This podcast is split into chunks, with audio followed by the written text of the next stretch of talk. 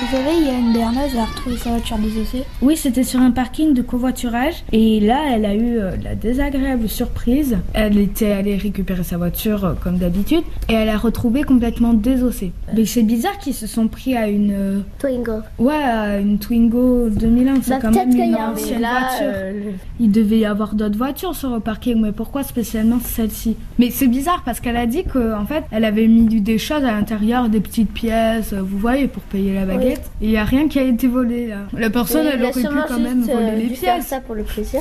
Pour le plaisir Quel plaisir Mais je sais pas, il, il avait trop bu ou je sais pas. Allez, tiens, je vais casser une petite voiture. On a l'impression sur la photo, euh, ça doit être quelqu'un qui s'y connaît quand même un peu parce que euh, là, on voit sur la photo du journal La République, c'est quand même bien désossé. Hein. Bah après, ça peut faire un style, hein, se déplacer comme ça, sans le capot.